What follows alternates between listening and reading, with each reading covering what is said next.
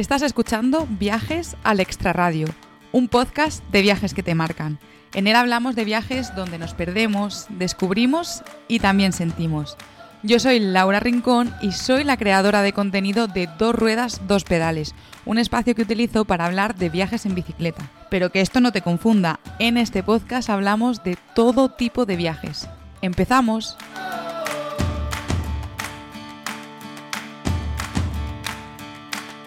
Bienvenidos y bienvenidas al episodio número 32 del podcast Viajes al Extra Radio. Antes de empezar, quiero decirte que si eres una de esas personas a las que les gusta apuntar todo en papel, tener los días organizados, los viajes, o no eres de esas personas, pero constantemente se te olvidan los planes con tus amigos, a qué hora tenías una cita del médico, pues que la agenda viajera y ciclista sigue en campaña de crowdfunding y todavía puedes hacerte con ella.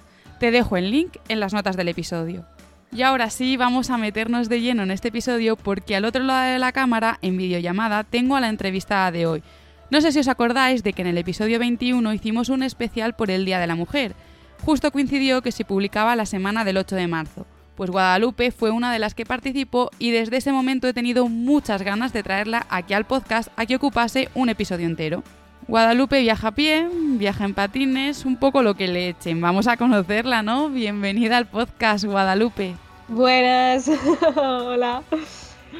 Bueno, lo primero de todo, como hacemos siempre en el podcast, quiero que me digas, para todos aquellos que no te conozcan, ¿quién es Guadalupe?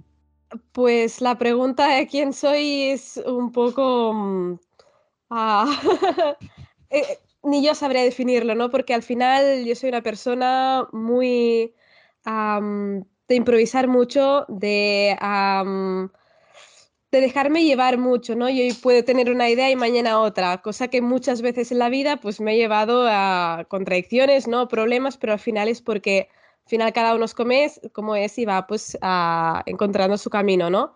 Y, y justo esta misma pregunta es la que a mí me llevó a, empezar a caminar y a empezar a, viajar, ¿no? De, este modo, caminando.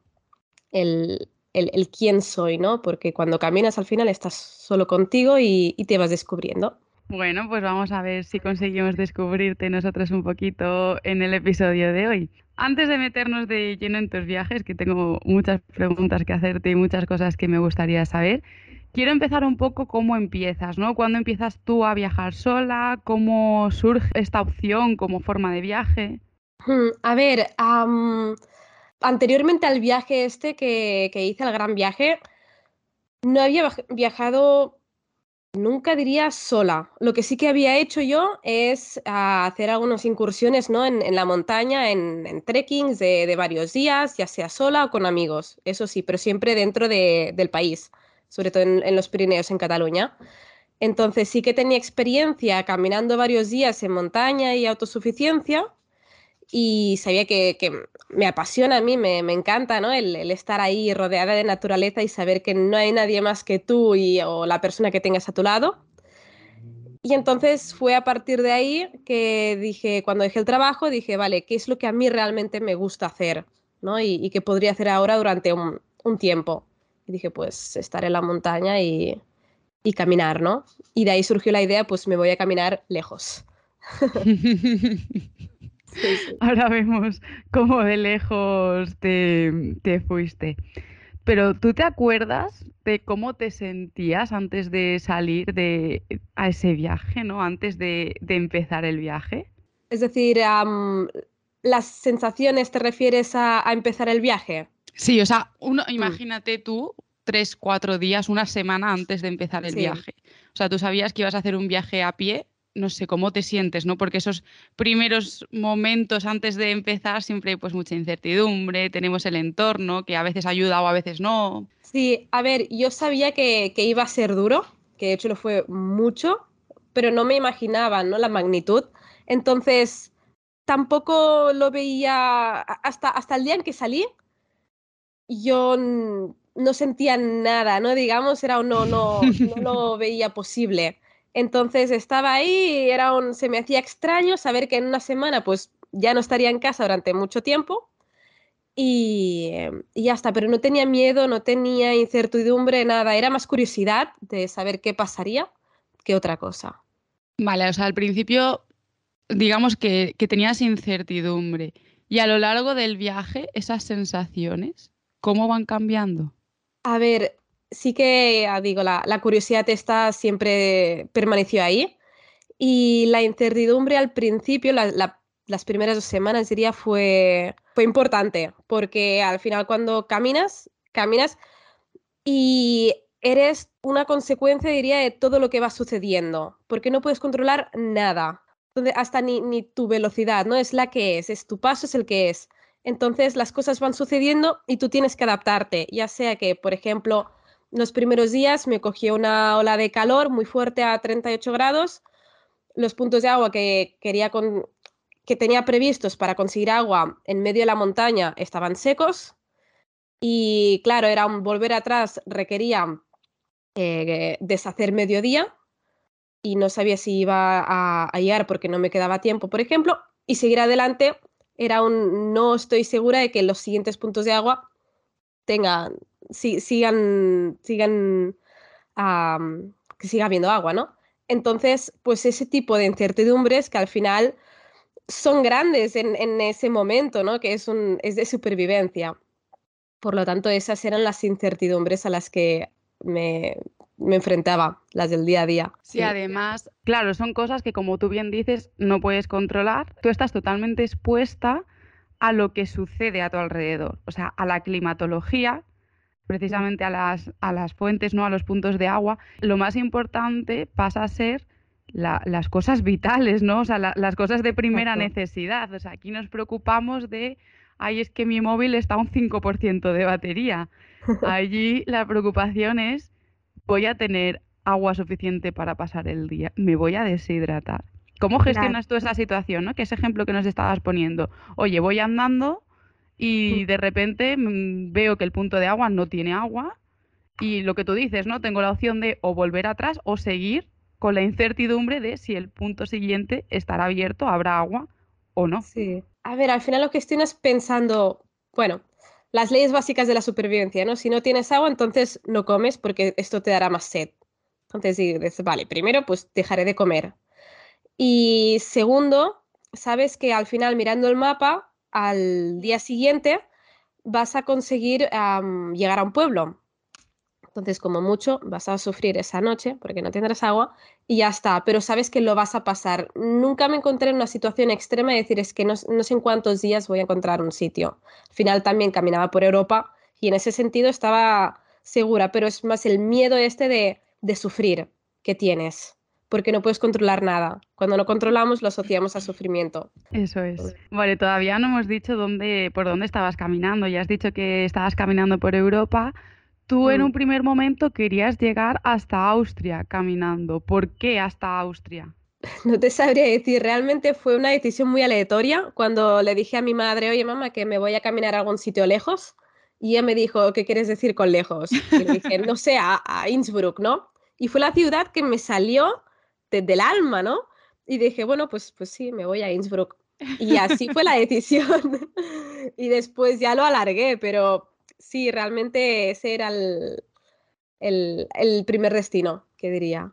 ¿Y cuál fue el recorrido que hiciste hasta llegar hasta allí? Pues yo salí desde mi casa que tenía en aquel momento en los Pirineos, entonces crucé los Pirineos a Francia, desde España a Francia. Ahí eh, me dirigí y caminé dirección a Chamonix y pues desde ahí cogí la vía alpina para cruzar em, lo que quedaba de Francia, Suiza y parte de Austria también. Pero principalmente era por zonas montañosas. Todo es súper montañoso y montañoso significa muy exigente también. Sí, sí, sí. Cuando estaba por los Alpes recuerdo que era el día a día eran mínimo mil positivos y 20 kilómetros. Entonces, claro, esto con los 15 kilos o 13 que llevas en la mochila, eh, se hace intenso. ¿Y andabas todos los días? ¿Descansabas? ¿Cómo te gestionabas? A ver, em, tenía normalmente, sin programarlo, acababa descansando un día a la semana, a veces dos. Dependiendo de, yo qué sé, si conocía a alguien que me invitaba a su casa, ¿no? A dormir y tal, y al siguiente día, pues me decía, oye, pues quédate por aquí, ¿no? O lo que sea. O si yo me notaba ya de por sí muy cansada, me quedaba donde fuera, pues un día. ¿Y en la mochila tú ibas en autosuficiencia, llevabas tienda de campaña y estas cosas o ibas quedándote en alojamientos? Bueno, imagino que no siempre habría alojamientos aunque quisieses. Claro, no, yo es que también iba con un presupuesto muy, muy bajo. Entonces, iba en autosuficiencia, con tienda y con siempre con algo de comida por si acaso. Había veces que mirando el mapa sabía que iba a tener pues tres días que no iba a encontrar ningún sitio para comprar comida ni nada, entonces es llevar toda la comida de esos días. Y, después eso, cuando vas por la montaña, bajas al valle, te encuentras pueblecitos con los que hablas con la gente y te dan comida, te invitan a, a dormir, ¿no? Y todo, pues lo típico. bueno, lo típico, lo típico, no sé yo. Ah, para mí en ese momento sí era, claro, viene una chica que está caminando sola y tal, y les, les da curiosidad, ¿no? Entonces, eh, son ellos que vienen a hablarte y a preguntarte, entonces, por la curiosidad, pues dicen, ah, pues vente a tomar un café y me cuentas más. y, y, de ahí, pues ya, está. ¿Qué te decía la gente cuando te veía, no? Porque, bueno, o sea, yo creo que la gente igual te ve con una mochila y tal, y sí que puede pensar, oye, pues igual está haciendo un recorrido más largo, pero no creo que se imaginasen que estabas andando desde España. No, a ver, había dos tipos de gente, la que no se lo creía y la que se lo creía. Porque sí, había, había gente que me decía, no, no me estás mintiendo, no es posible. Y veías la cara que ella decía, no, esta chica no. se le ha ido la pinta. La verdad. Y enseguida, pues ya dejaban de hablarte, era, gracioso. Pero eran pocas personas, ¿eh? Estas. Las otras, que yo digo, las, las personas más. que se notaban. La energía más ilusionadas por la vida son las personas que son capaces de creer algo así. ¿no? En, cosas que, se salen de lo normal, porque al final esto se sale de lo normal. Entonces, esas al final era con las que conectaba y las que me sentía bien. Y, el otro tipo de personas eran, se, veía el miedo, ¿no? Y te preguntaban, pero no, no, has tenido miedo, ¿no? Tal. Y era un, no, realmente me he sentido muy segura, ¿no? Y, y yo estoy muy tranquila. Y en cambio, el otro tipo de personas que se ilusionaban cuando decías que caminabas de tan lejos, te preguntaban por curiosidad, ostras, pues cómo lo has hecho, cómo vas, cómo tal, ¿no? Con esa ilusión. Necesitas algo. Sí. sí, sí, sí. Oye, pero es muy curioso esto que dices, ¿no? De que había como dos tipos de personas y que además lo has dividido completamente en, el tipo de personas que eran ellos, ¿no? En esa, en esa mm. personalidad de, pues a lo mejor eh, eso, estoy como más unido a la vida, por así decirlo, la disfruto de una manera y la disfruto de otra. Mm, vale, tú hemos dicho que tenías como, mm, tenías como primer objetivo llegar a Austria. Bueno, no sé si como primer objetivo o desde el, primer momento pensabas que iba a ser tu destino final. Yo pensaba que iba a ser mi destino final. De hecho, lo que mi idea era un, bueno, llego a Austria, como hablo bastante alemán, pues me busco, llego a Austria antes del invierno, busco un trabajo, ya sea en estación de esquí o lo que sea, me quedo durante el invierno, después ya miraré qué hago, si sigo caminando o no pero ya cuando estaba en Grenoble, creo que fue, dije, no, no, me seguiré más allá de No veo preparada para parar este viaje, ¿no? Sí, no, voy, no, dije, no, ahí fue donde dije, no, no, voy a seguir, pase lo que pase. Entonces, sí, pero sí que quería pasar por Innsbruck. Claro, era ya el, o sea, eso se, te había metido en la cabeza. Igual no, no, claro. No por nada, ¿no? O sea, no hay nada ahí que te una, pero se te había metido en la cabeza, ahí tenías que llegar. Y cuando llegas a Innsbruck, ¿hacia dónde sigues? Seguí, claro, el tema es que ah, en Innsbruck fue como un, hubo un antes y un después realmente de llegar a la ciudad, porque hasta Innsbruck fue todo un poco más fácil comparado con el después de Innsbruck, porque desde mi casa hasta Innsbruck fue eh, físicamente exigente y después de Innsbruck hasta que terminé el viaje fue mentalmente exigente, ah, en el sentido que hasta Innsbruck iba mucho por montañas y tal y era muy agotador pero después lo que pasó es que empezaron a venir olas de frío, eh, nevó, em, lluvia y de todo, ¿no?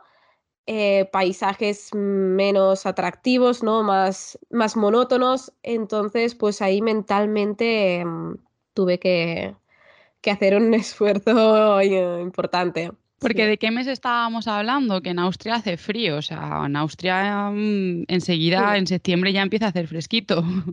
Claro, yo empecé a caminar en julio, llegué a Austria a inicios de septiembre. Entonces, cuando salí de ahí, me cogió una ola de frío de dos semanas, eh, esto también me nevó y tal, em, pero era excepcional. La gente de ahí lo decía y decía, no es normal que a esta época esté nevando. Normalmente nieva más tarde y yo era un, pues vaya año que he escogido, ¿no? Pues justo ahora me va un poco mal que nieve. Sí, sí, sí. Así que sí, había noches que dormía a cero grados o no sé si hasta un poquito menos, pero ah, sí, sí que hacía frío. Y de ahí cuando tomé la decisión de pues me dirijo hacia la costa y empecé a caminar pues mucho más, más distancia, menos por montaña porque necesitaba salir de esa zona y más por carretera y tal hasta, hasta que llegué a Croacia. Y ahí volví a ir a tirantes. y ahí volvió el verano, ¿no? Sí. ¿Y eh, llevabas ropa adecuada para esas temperaturas? Porque, ojo, que dormir a cero grados en la tienda de campaña, qué frío. Sí, sí, a ver, pasas frío, pero es muy difícil entrar en esta hipotermia. es decir, también tengo mi experiencia, conozco mis límites, que creo que es algo muy importante. Entonces sé hasta dónde puedo llegar. Y sí que llevaba ropa adecuada. Por ejemplo, tenía una chaqueta, la, la más gruesa que tenía, justo antes de la ola de calor. Dije, no la he usado hasta ahora, la voy a devolver a casa. Ola de frío. o sea, en el momento oportuno, ¿no? Pero me di cuenta al final de que realmente no la necesitaba porque sobrevivía a eso sin sufrir mucho, que sufrí, pero no a un extremo, es decir, mm. entonces, em, sí, sí, sí, llevas buena ropa al final, es ropa de calidad, te las apañas. Sí, al final lo malo de estas cosas es que es lo que tú decías, que es muy mental. O sea, al final el frío, se, o sea, tienes frío y sí, hace frío, ¿no? Pero se te mete el pensamiento en la cabeza y es que no eres capaz de sacarlo. Sí, eh, sí, exacto. Sí, sí, sí. No, no, a, veces hasta me imaginaba yo en, al lado de una... Mm, eh, esto donde hay fuego en la casa. Una chimenea. pues eso, una chimenea con fuego y tal, y yo intentando hacerme creer que estaba caliente, ¿no?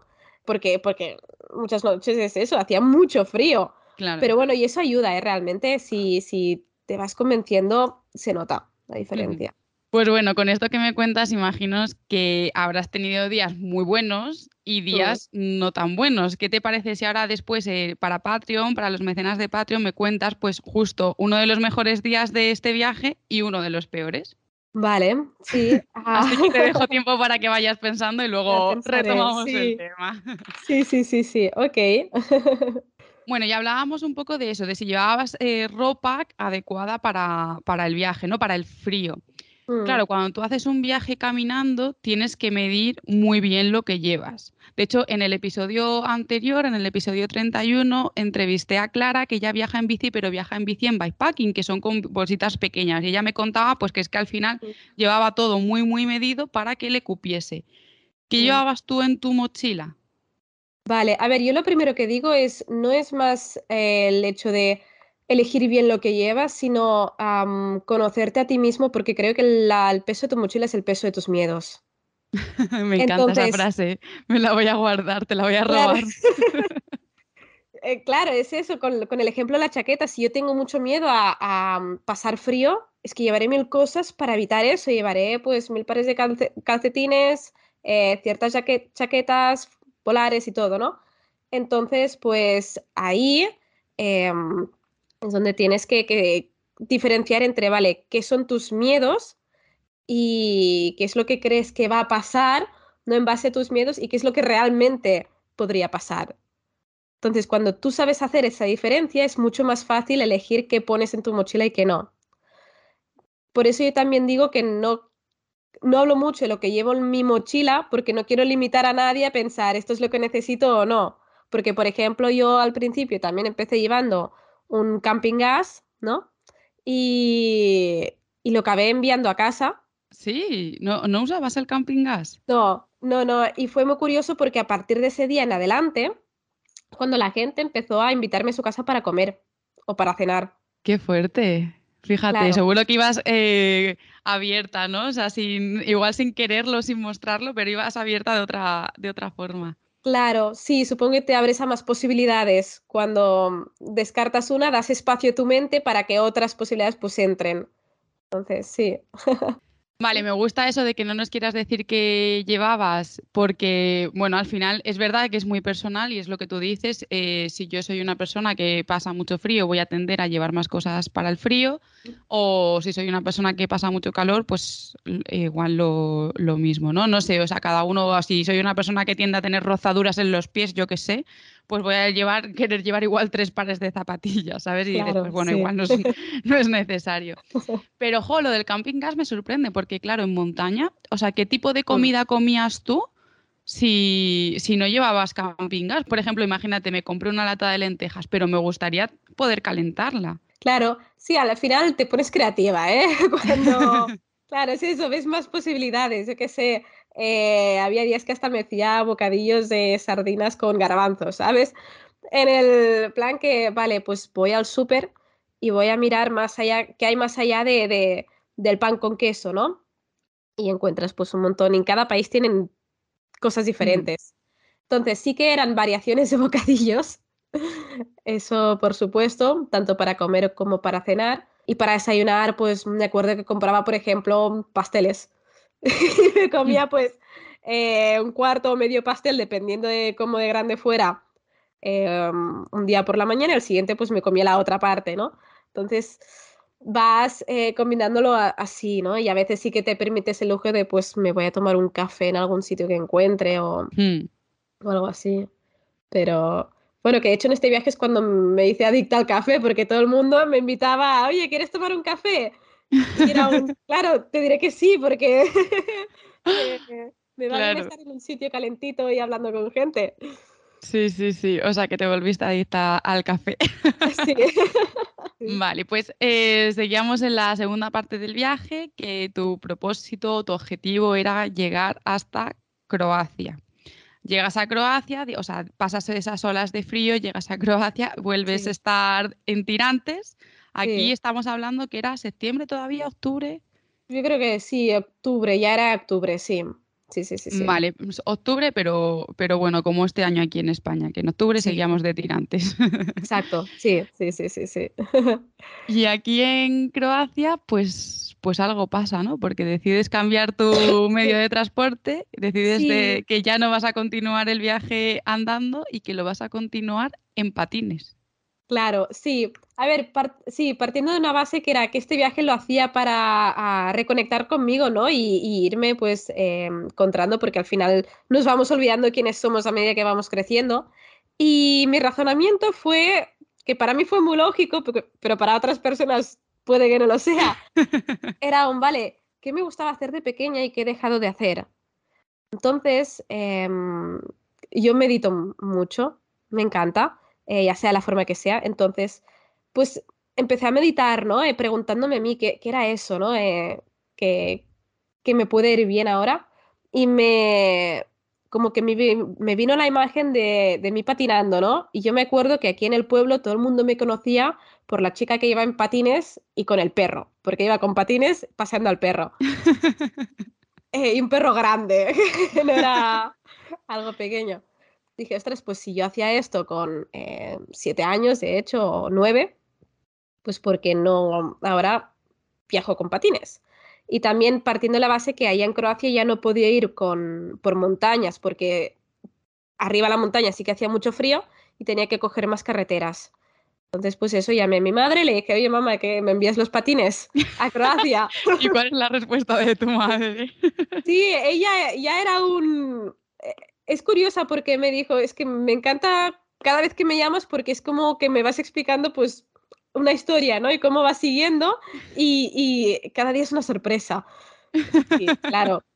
Entonces, sí, sí, ella cogió, me los envió y, de Croacia a Montenegro, pues en patines. De media Croacia. Hice media Croacia a pie y después ya en patines. ¿Y cómo cambia el viaje? Porque claro, tiene que ser bastante diferente. Primero por la velocidad. Sí, sí, sí, sí. Claro, sí que me di cuenta que eso que iba muy rápido, ¿no? Hacía como 40, 50 kilómetros al día. Y entonces, era un, un shock, ¿no? Para mí algo que tardaba pues antes una semana, ahora lo hacía pues en dos o tres días. entonces también, por otro lado, era al ir por carretera, pues notas más los coches y todo, que también con patines no es lo mismo que en bicicleta, porque con patines eh, la forma de patinar, que vas abriendo como los pies de un lado a otro, ocupas más espacio en la carretera. Y en países como Montenegro, donde la conducción, conducción ya empieza a ser un poco más ajetreada, eh, o te pones en medio de la carretera y dices, aquí estoy yo y no pasa nadie más, o, se te comen. Y puede ser peligroso, sí. Entonces, sí, iba más por carretera y, ya está, pero básicamente fue la velocidad que cambió. Y también, claro, trabajas otros músculos, el cansancio Justo es te iba a decir eso. Sí, sí, sí, sí, eso se nota. Pero bueno, como ya estaba en forma de todo lo que ya venía haciendo, no me venía de eso. Claro, o sea, sí, pero es verdad que estás en forma y, seguro que estabas muy en forma, pero que al final al cambiar, o sea, al cambiar el modo de transporte, es que em, o sea, las agujetas, ¿no? O, las Sí. partes que utilizas son Sí, sí, muy, son, es muy diferente de andar a patinar. Tú, mm, o sea, notaste tú, o tuviste que hacer un tiempo de adaptación, notabas que a lo mejor los primeros días pues necesitabas igual descansar más, o realmente mm, estabas ver, ya a tope. primer, el primer día me arrepentí de haber elegido los patines. Era un mierda, no, no es lo que quiero, ¿no? Pero me acordé del primer día que empecé a caminar, que también me arrepentí, empecé a caminar y dije, bueno, es que es normal, es un inicio, es diferente, es normal, ¿no? Entonces seguí, sí que, que me caí varias veces, una de ellas fue un poco bestia y que una familia eh, salió corriendo de su casa, los hijos y todos, preguntándome cómo estás y tal, ¿no? Y yo, bien, bien, bien. Una rascada en la pierna y ya está. Ostras. Pero porque yo también me metí en un sitio donde no debí de haber meterme. Ah, no, no debía de haberme metido, pero bien, que fue una rascada y ya está. porque lo frené a tiempo. Fue esto, fue el periodo de adaptación que me duró dos días de, de arrepentirme después de decir, no, no, esto mola. Esto está, está, esto está sí. guay, ¿no? Sí, y sí, sí. ahora de, mm, del hecho de ponerte en forma. Mm, Y esto yo lo hablo muchas veces en las entrevistas cuando le hago entrevistas a, a chicas que viajan en bici. Sí. Y es que de cuando empiezas, pues que empiezas cansándote más, pues teniendo más agujetas y tal, o sea, tu estado físico es uno, a conforme va avanzando el viaje y de repente te sientes súper fuerte, notas que tus músculos, bueno, responden completamente de otra manera, tu cuerpo, además tienes muchísima más energía. ¿Tú notaste esto en el, en el viaje? Sí, sí, sí, no, yo lo noté. em, de cruzar los Pirineos a cuando estuve cruzando los Alpes, estaba haciendo cosas en los, en los Alpes que los Pirineos me hubiera sido imposible en ese momento. Eh, entonces, sí, sí, lo noté. Y yo lo que digo, bueno, que también es eso, que es, es más que estés mentalmente preparada a estar físicamente preparada, porque si la mente tira, el cuerpo sigue y al revés no. Entonces, Sí, yo mm, también creo que eso es lo, lo más importante. Vale, cuando concertamos esta entrevista y cuando te, te escribí para decirte que ibas a, mm, a participar en el podcast y tal, y tú me dijiste que sí, te pedí que si me podías mandar un audio, pues contándome algunas cosas del viaje que a lo mejor a mí se me pudiesen escapar. Y en el audio, una de las cosas que me decías eh, era que este había sido el viaje más duro que habías hecho en tu vida sí. y que aunque te ayudó muchísimo, que no lo volverías a repetir. ¿Por qué? Mm. No, porque ah, fue un viaje principalmente, diría, de, de supervivencia y por una necesidad, es decir, mi objetivo al viajar es viajar para encontrar alguna cosa, ¿no? Porque estoy buscando algo.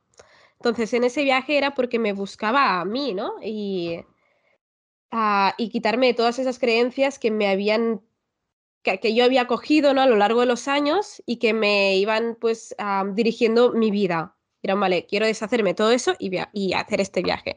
Entonces, por un lado, creo que ya no necesito seguir haciendo este tipo de viajes tan duro. Sí que seguiré viajando de otra manera, pero esto ya no. Y bueno, y por otro lado es que es eso, es, es la dureza del viaje de cada día estar sobrevivi- sobreviviendo y, y sola.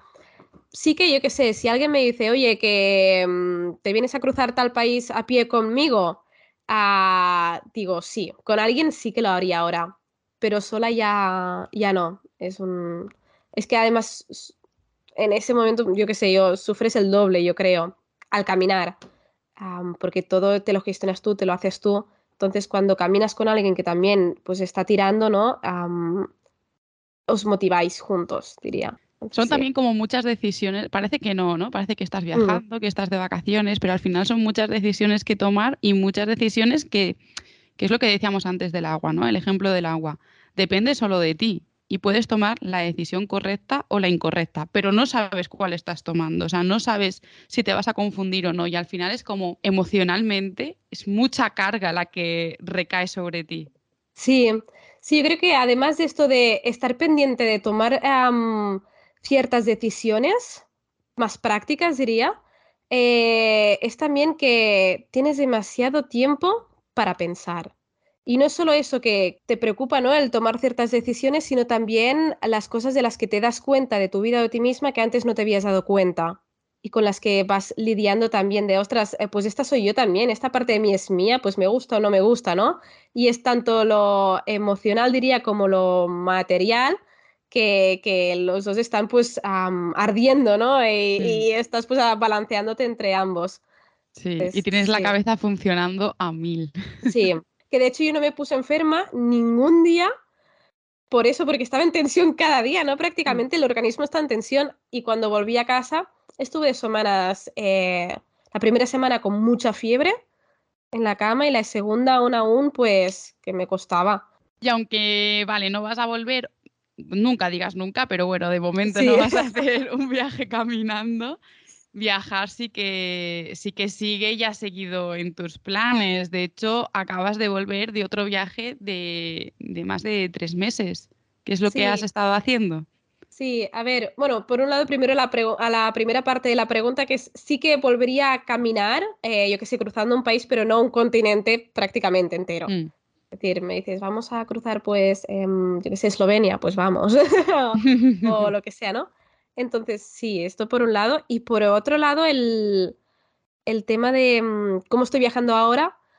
Ahora estaba viajando, para mí realmente todo ha sido el mismo viaje, diría, en el sentido de que el primero era más centrado en mí, en, quién soy yo, ¿no? Y el segundo es, vale, con esta persona que yo, que, con la que me he encontrado, ¿qué hago con esta persona? Entonces fue un viaje más de a coger mucha confianza y mucha seguridad en mí misma es, vale, esta soy yo, pues, pues confío en mí, ¿no? Y, estoy conmigo. Que mm, al final eso, pues viajo para aprender cosas que aquí en el día a día, en casa, no, no, se aprenden, no son más difíciles.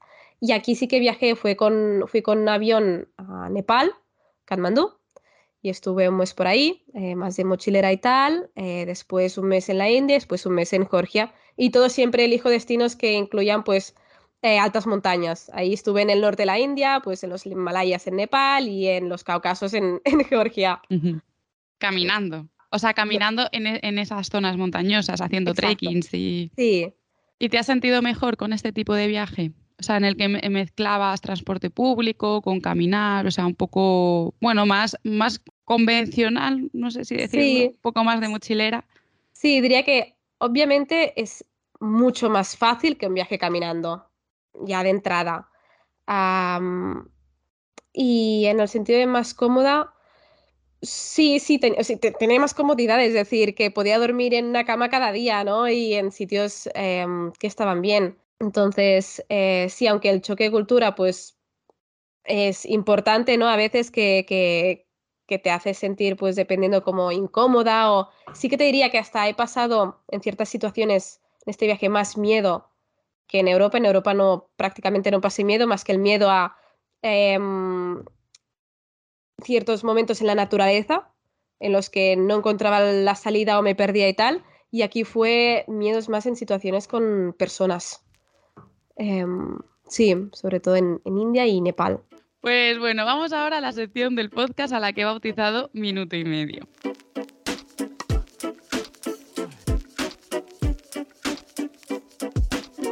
¿Qué libro recomiendas para leer mientras viajas?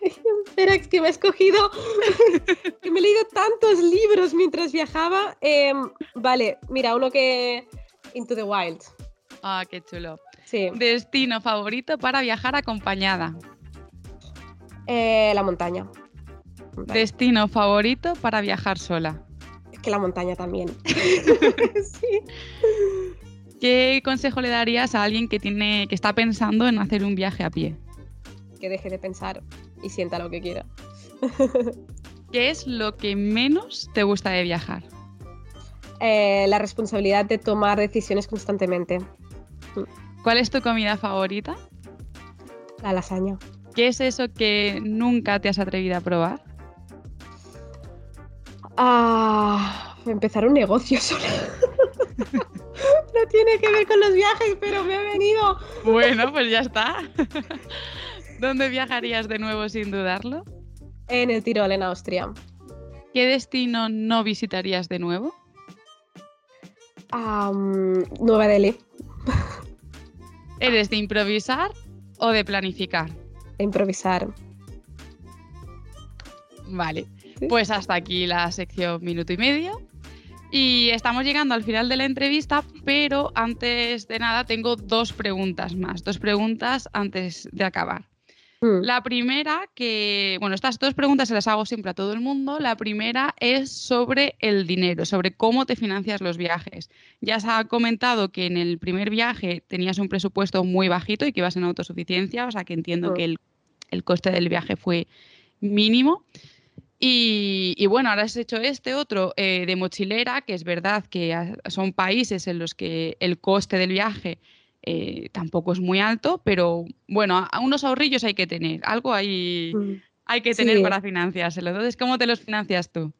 Ah, yo lo que hice fue cuando volví el otro viaje, me puse a trabajar a jornada completa y viviendo con mis padres. Entonces me permitió ahorrar el máximo para después irme de viaje. Sí, básicamente esto. Sí, lo que, lo que haría la mayoría de gente. Aquí no hay, no hay misterios. Sí, no, no, no. ¿Qué va? Y la segunda pregunta es, ¿qué planes tienes ahora? O sea, que acabas de volver de este, de este viaje, ¿qué, tienes pensado? Pues lo que tengo pensado es dedicarme a aquello que realmente me apasiona y me ha apasionado siempre y que no he tenido el coraje de hacer, ¿no? Que diría, por un lado es, escribir, quiero escribir un libro, estoy definiendo cómo, qué tipo de libro y todo, pero sí, esto es escribir y también viajando y a lo largo de mi vida me he encontrado, me he encontrado con muchas injusticias de cierto tipo que no se tocan, ¿no? ya sea pues eh, con las mujeres, con gente sin lugar, sin casa, con pues muchas cosas que siento que desperdiciaría mi vida si no hago nada respecto a ello cuando tengo la oportunidad de hacer algo. Entonces estoy buscando a que, con qué uso pues la oportunidad que tengo esta de, de vivir sí, qué, uso le doy, perdón. Mm.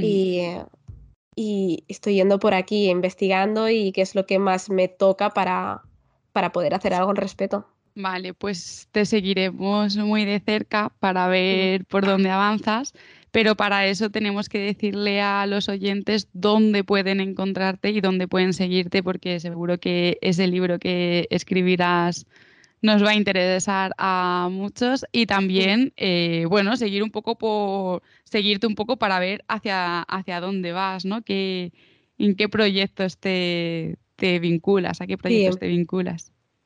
Sí, pues básicamente en Instagram ahora de momento lo tengo un poco parado, pero cuando ya tome decisiones más claras voy a seguir ya pues de nuevo retomándolo.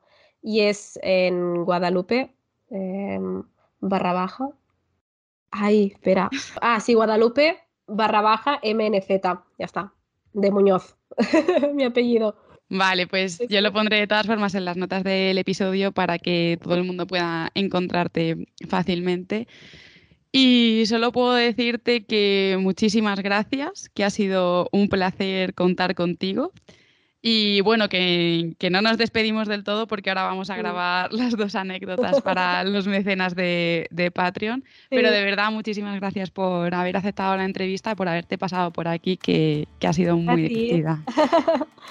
a ti, muchas gracias. Y a vosotros, los que nos estáis escuchando, ya sabéis que el podcast se publica los martes cada dos semanas en todas las plataformas. Y que si queréis apoyarme, podéis uniros a Patreon. Me encontráis ahí como dos ruedas, dos pedales. Y si apoyáis el contenido, podéis escuchar las anécdotas que ahora me va a contar Guadalupe. Y bueno, que si dejáis un comentario, un me gusta o seguís el podcast o le habláis a alguien de él, me estáis ayudando un montón. A mí me tenéis en Instagram o TikTok como Dos Ruedas Dos Pedales y en internet si queréis información sobre cicloturismo en dosruedasdospedales.com.